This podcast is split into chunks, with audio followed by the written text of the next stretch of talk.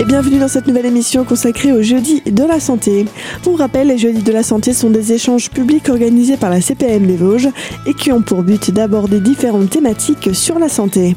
Aujourd'hui, on s'intéressera à la thématique du don d'organes. Pour nous présenter ce sujet, l'association France Adot 88, la Fédération des associations pour le don d'organes et le tissu humain.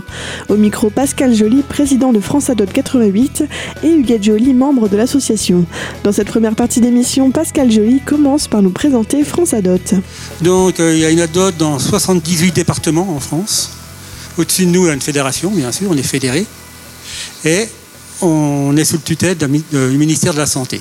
Notre objectif, c'est ben, de vous parler de don d'organes, comme aujourd'hui en conférence. On va dans les collèges, lycées, dans les CFA, pour informer notre jeunesse sur le don d'organes. Et vous verrez que c'est important d'en parler, parce que quand on voit le nombre de personnes qui s'en attendent du don d'organes, c'est énorme. Ils sont plus de 22 000, même 23 000 en attente à l'heure actuelle. je suis accompagné de mon épouse, qui est membre du conseil d'administration, et Patrick, qui est le vice-président de France Adult 88. Mais Patrick, lui, il est greffé. Je suis greffé depuis 2003. Je suis dans ma 15e année. Et je suis greffé hépatite. Je suis greffé du foie. Et vous voyez, on se porte bien. C'est pour dire que la greffe, ça marche. C'est pour ça que c'est bon d'en parler. Oui, donc, comme dit Patrick, la greffe, ça marche. Dans les Vosges, on a deux doyens. Deux doyens, c'est deux personnes greffées du cœur. Un à Cornimont et un à Le Château. Ils ont 30 ans de greffe cardiaque. Sans rejet. Ça veut dire que l'organe n'a pas été rejeté. Et moi, j'ai un collègue dans le 69, donc le président de la DOT 69. Lui, ça fait 36 ans de greffe cardiaque, mais il était greffé deux fois. Hein, on peut regreffer derrière parce que bon, des fois le cœur, à un moment donné, il ne fonctionne plus, ou les reins ou le foie, donc on regreffe. Il n'y a pas de souci. Donc c'est pour vous dire que la greffe, ben, c'est pas un handicap. Moi j'ai un ami euh, qui a fait euh, le Mont Blanc, il est monté au Mont Blanc, donc à 4800 mètres, et greffé cardiaque, avec une personne qui était greffée du rein et du foie. Ils étaient trois. Bien sûr, ils n'ont pas fait le Mont Blanc euh, du but en blanc.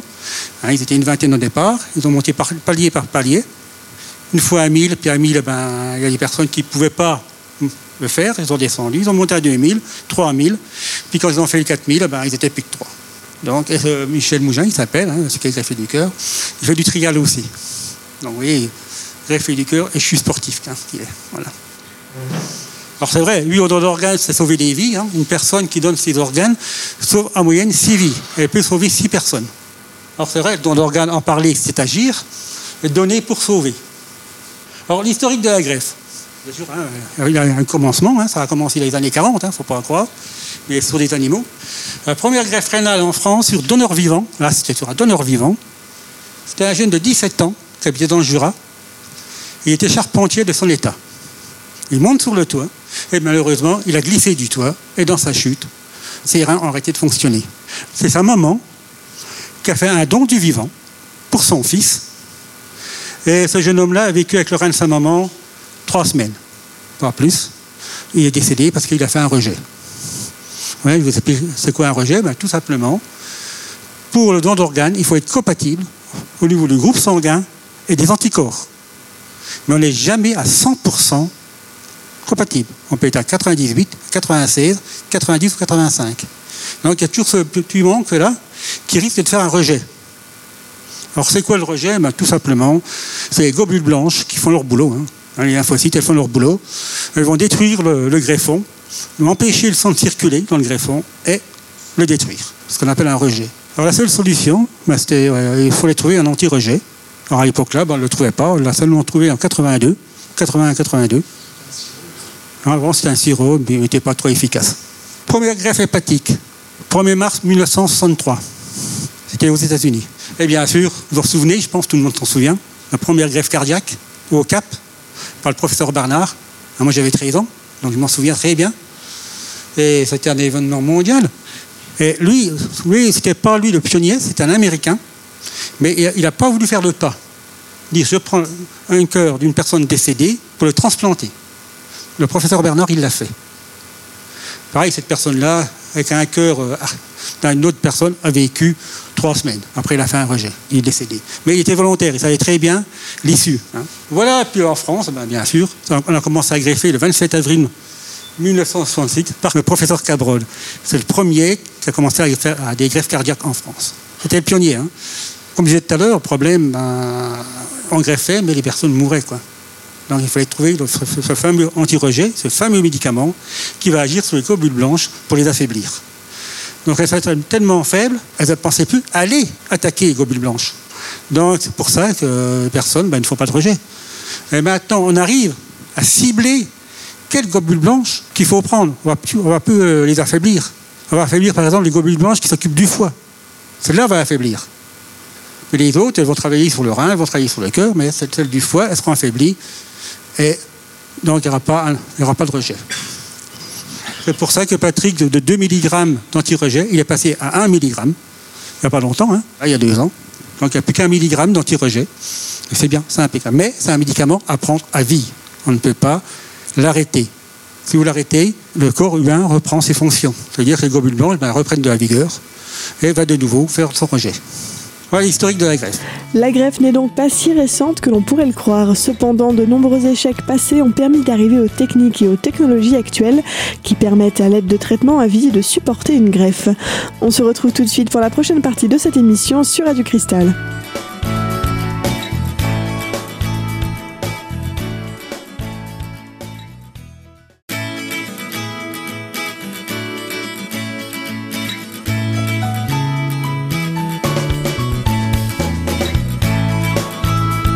Vous êtes toujours sur Radio Cristal dans cette émission aujourd'hui consacrée au jeudi de la santé et sur le thème du don d'organes. Dans la seconde partie de ce magazine, Pascal Joly, président de l'association France Adot 88, nous présente les aspects légaux du don d'organes. En France, on a un pays de droit. Donc, il a fallu faire une loi sur le don d'organes. Hein. En France, on ne prélève pas comme ça. Hein. Il y a vraiment une loi. C'est la loi Cavaillé de 1976. La loi Cavaillé, elle dit qu'il dit mot consent personne qui ne s'est pas prononcée sur le don d'organes est à l'honneur potentiel. On peut vous prélever, vous n'êtes pas prononcé. Vous n'avez pas dit ni oui ni non. Donc vous êtes d'honneur potentiel. C'était ça en 1974. Et en 1996, ils ont modifié la loi, tout simplement, et qui dit qu'il faut recueillir un témoignage du défunt auprès de sa famille concernant son positionnement par rapport au don d'organes. Bon, je n'ai pas modifié encore la partie là, hein, qui dit de sa famille, mais on dit plus sa famille, on dit les proches. Pourquoi on dit les proches? Les proches, c'est très vague. C'est, ça peut être les amis, ça peut être des amis, des collègues de travail, ou la famille. C'est ça les proches maintenant. Alors, ça sera la première personne que le médecin verront qui vont demander le positionnement de la personne.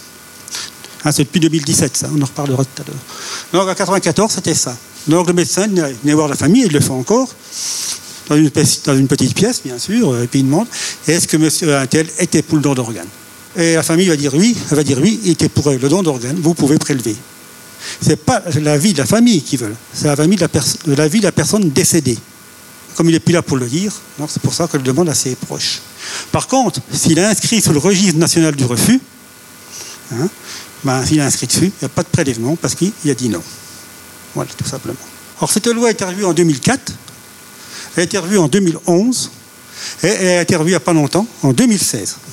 ce qui ne change pas, hein, donc en janvier 2017, parce que le décret était au 1er janvier 2017, ce qui ne change pas, c'est que nous sommes tous des donneurs présumés. Ça, ça n'a pas changé, on est tous donneurs. Le don est un, acte gratuit. Le don post-mortem est anonyme. On ne sait jamais qui c'est qui a donné et qui c'est qui a reçu.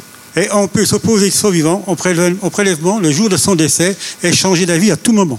Là, c'était avant 2017. Ce qui a changé, c'est les modalités pour s'exprimer à partir du 1er janvier 2017. Son refus est clarifié. C'est vrai, avant c'était embêtant. Il fallait faire une lettre et envoyer ça à l'agence de biomédecine. Dire voilà, je refuse euh, qu'on me prélève mes organes. Et envoyer ça où? Personne ne la connaît l'adresse de l'agence de biomédecine. À moins d'aller à l'hôpital.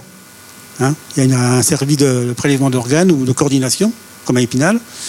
On va aller voir le service de coordination et là on peut leur dire je ne veux pas qu'on me prélève. Mais c'est pas facile, quoi. C'était un peu embêtant. Donc, avant, on faisait par échange de courrier. Mais maintenant, on va le faire par Internet. Il suffit d'aller sur Internet, agence de biomédecine ou registre national du refus. Et bien sûr, là, on va tomber sur la page et on peut s'inscrire comme quoi on ne veut pas donner ses organes. Et là, vous ne serez jamais prélevé. Par contre, on peut changer la vie. On a le droit. Il faut faire l'inverse, dire voilà, je me retire de la liste de refus, je veux qu'on me prélève. Transmettre un document écrit, daté et signé par leur auteur, authentifié, par l'indication de ses noms, prénoms, date de naissance. Voilà, je sous-signé, monsieur un tel. Voilà, je donne, je ne veux pas qu'on me prélève mes organes. Et ça, on donne ça à ses proches, ce papier-là. Et le jour que ça arrive, si les proches disent non, vous ne prélevez pas, le médecin a à charge de demander ce papier. Parce que cette personne-là n'est pas inscrite sur le registre national des refus. Alors le médecin va dire est-ce que vous avez un papier écrit de cette personne? Si la personne ne l'a pas, ce papier-là, il va dire écoutez, à mon avis, il était pour le don d'organes. Ce n'est pas votre avis à vous qu'on veut, c'était l'avis de la personne décédée. Donc, bien souvent, ben, la personne dit oui. Et je vous donne un exemple. C'était euh, l'hôpital d'Amiens. Il n'y a pas longtemps, c'était peu de temps que la loi était passée. Donc, euh, c'est un médecin d'Amiens. Quand on va à Nancy, parce que nous, on a une grande région au niveau du don d'organes, hein, de médecine, donc on le SCRA 1. Et quand on va à, la journée d'information, on a les médecins d'Amiens qui descendent. Et ce médecin-là, il a eu le cas. C'était une maman. Sa fille de 18 ans était décédée, un, comment, euh, un traumatisme crânien et elle était en mort encéphalique. Un rupture d'anévrisme, voilà. Le médecin demande à la maman, est-ce que votre fille, comme elle n'était pas inscrite hein, sur le registre national de refus, est-ce que votre fille était pour le don d'organes La maman a dit non, et il n'était pas, euh, elle ne voulait pas qu'on la prélève. Alors le médecin, il ne s'est pas démonté, bien sûr, et lui a demandé ce papier-là. Est-ce que vous avez un papier manuscrit de votre fille, comme quoi elle refuse le don d'organes ben, Elle a dit non. Non, je ne l'ai pas. Euh, est-ce qu'on peut prélever? Non. Bon, ben, un médecin n'a pas insisté parce qu'ils n'insistent pas. Hein et ils ont laissé le temps de réfléchir à la maman. Et la maman est revenue deux, heures après. Il aller très vite dans le organe, on n'a pas de temps à perdre. Et la maman est revenue deux heures après. Elle a demandé à voir le médecin de coordination. Et elle a dit au médecin Ok, vous pouvez prélever, c'est moi qui ne voulais pas. Elle n'avait pas le papier là. Donc euh, voilà, le médecin a bien joué. Donc elle a dit C'est moi qui ne voulais pas qu'on la prélève, mais son avis, c'était oui. Donc ça s'est bien passé, mais des fois, ça se passe mal. Hein. Voilà. Ou un témoignage oral circonstancié pour être confirmé par écrit par un proche le jour du décès en cas de possibilité de prélèvement. On peut exprimer un refus partiel. On peut. Il y a qui dit, moi je veux bien qu'on me prélève, mais je ne veux pas qu'on me prélève les cornets. Les cornets, ce n'est pas un organe, mais un tissu. Parce que c'est le regard, c'est leur droit. On ne va pas prélever les cornets. Et il y en a qui disent, je ne veux pas qu'on me prélève le cœur, parce que c'est les sentiments. Ils ne prélèveront pas le cœur, mais ils pourront prélever le reste. Voilà ce qu'a dit la loi. Et c'est une loi qui touche également les mineurs. Pascal Joly nous en dira davantage dans la prochaine partie de cette émission. A tout de suite sur Radio Cristal.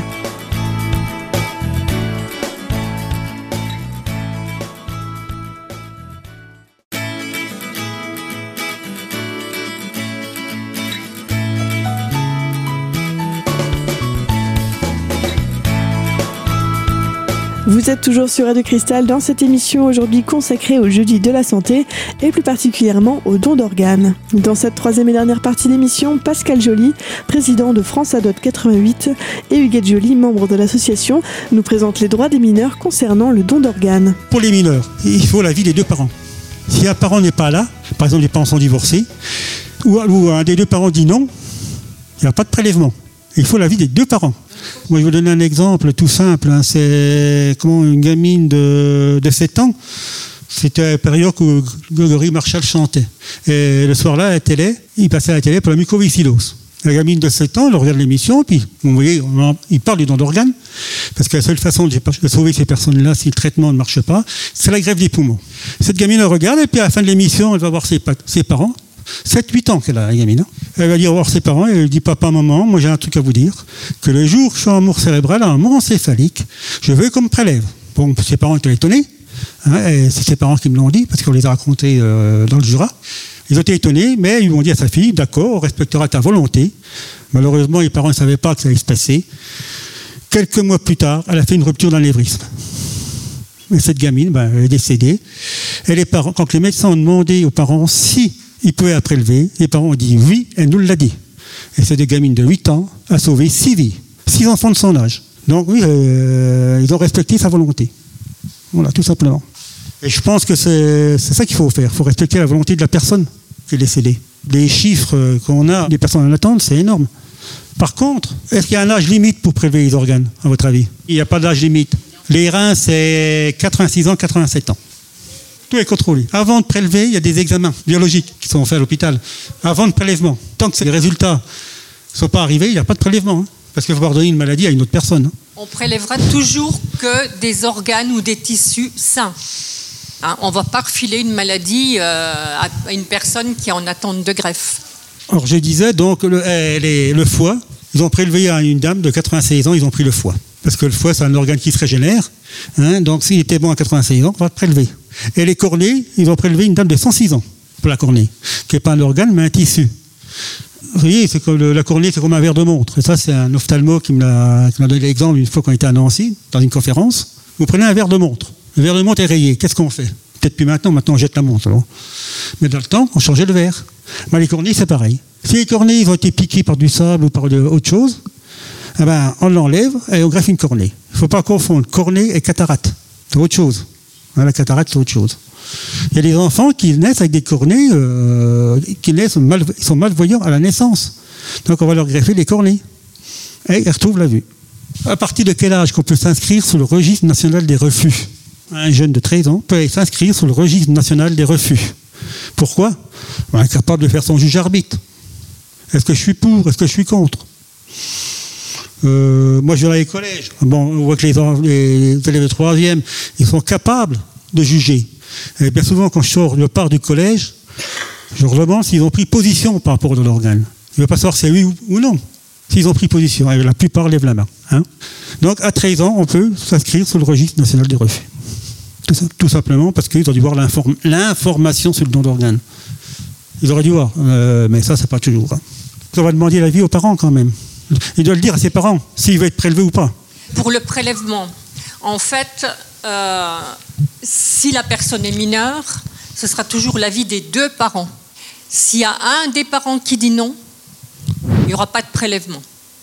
Si on, par exemple, euh, il y a le papa qui est, par exemple, sur Épinal, la maman qui est, partie à l'autre bout de, la France, voire ailleurs, on se doit de retrouver la maman. Si on ne retrouve pas la maman, il n'y aura pas de prélèvement. Il faut forcément les deux signatures pour un mineur, en cas de prélèvement. Si c'est non, c'est non. En fait, on estime qu'à partir de 13 ans, tout le monde devrait avoir reçu l'information. C'est pour ça que c'est 13 ans pour se positionner. Si c'est dans le but d'un prélèvement, tant que c'est un enfant mineur, euh, il faudra toujours l'avis des deux parents. Sauf s'il est inscrit sur le registre. Et en France, le, problème, en fait, c'est qu'il y a bien un registre du refus, mais il n'y a pas de registre du oui. Donc, euh, c'est pour ça que, vrai que nous, on ça se passe comme ça. On propose, on a proposé, euh, comment, quand les députés ont créé cette loi, hein, le, changement de la loi, y a un registre national du positionnement. Ça veut dire que les personnes qui disent non sont inscrites et les personnes qui veulent donner soient inscrites aussi. En France, ça ne s'est pas fait. Par exemple, en Belgique, ça se fait. Et la personne qui ne serait pas inscrite sur les deux registres, reviendrait sur le consentement présumé. C'est aussi simple que ça, tout simplement. Mais bon, c'est une volonté politique, on peut pas aller contre. Les principes euh, de la loi bioéthique, c'est le consentement présumé, le don d'organes anonyme. Comment ils font pour qu'on soit anonyme? C'est tout simple. Ces personnes-là, dès qu'on rentre dans l'ordinateur, le donneur, il reçoit un numéro. C'est un numéro cristal, c'est le nom du fichier. Et ce numéro cristal, ben, que ce soit le chirurgien qui va prélever, le chirurgien qui greffe, les médecins biologistes connaissent qu'un dossier. Le dossier 10 000 par exemple. Connaissent que le numéro du dossier. C'est tout. numéro passe par là. Bien sûr, ça, le don d'organes est gratuit. Donc euh, les pères de la famille de donneurs ne reçoivent aucune facture des CHU. C'est un acte volontaire. On ne peut pas vous obliger à donner vos organes. Et aussi, L'important, c'est le cinquième, mais aussi important que les quatre autres, c'est le respect du corps. La personne qui a donné ses organes, on doit avoir aucune trace de prélèvement quand il sort du bloc opératoire. Aucune trace. On doit faire le nécessaire pour que tout soit caché. C'est-à-dire que la personne-là sort du bloc opératoire comme s'il était opéré. Il a un pansement chirurgical comme s'il était opéré. Et alors, bien sûr, on remet les habits et le corps est redonné à la famille. Par exemple, si on a enlevé euh, le fémur, ben, on va mettre une prothèse à la place du fémur. Si on a enlevé la cornée, on va mettre une coque en plastique et refermer l'œil. Euh, on a enlevé le, bloc cœur-poumon. Ben, on ne laisse pas comme ça. On va prendre des champs opératoires et on va bourrer à l'emplacement des, organes manquants. Sinon, tout, va s'affaisser ou ça fait un trou. Donc, aucune trace de prélèvement. Aucune. Les gens qui ont au funérarium ne doivent pas voir qui a été prélevé. Pour vous donner un petit peu l'exemple, en fait, pour euh, l'opération de la coronée. L'opération de la coronée, en fait, on incise dans le pli au-dessus de la paupière. On prélève donc cette euh, petite membrane, euh, comme on vous a expliqué tout à l'heure. On remet une coque pour refaire le bombé et on referme avec du fil invisible. Hein, du fil esthétique, du fil à visage. Ce qui fait qu'en en fait, euh, si, si la personne a été euh, opérée, ça ne se voit absolument pas, bien que ce soit extérieur. Le chirurgien, il bat son travail, ainsi de le battre. Il y a l'infirmière de coordination qui est là. L'infirmière de coordination, c'est le lien entre l'hôpital et la famille. Elle va dire au chirurgien, écoutez docteur, votre pansement est mal fait, refaites-le. Le chirurgien, il s'exécute, il refait le pansement parce que c'est le respect du corps. Il ne faut pas oublier que ces personnes-là vont sauver six personnes. Le respect du corps est d'ailleurs inscrit dans l'article 16 du Code civil. Je cite Le respect dû au corps humain ne cesse pas avec la mort et les restes des personnes décédées doivent être traités avec respect, dignité et décence. Pour rappel, si vous ne souhaitez pas que vos organes soient prélevés, vous pouvez vous inscrire sur le registre national des refus et dans le cas contraire, vous pouvez signaler votre volonté de donner vos organes à votre entourage et si possible le stipuler par écrit. On arrive malheureusement à la fin de cette émission aujourd'hui consacrée au de la santé organisé par la CPM des Vosges et sur le thème du don d'organes. Retrouvez dès maintenant cette émission en podcast sur notre site internet radiocristal.org. Et quant à nous, on se retrouve très vite pour la prochaine partie de cette émission. À très bientôt sur Radio Cristal.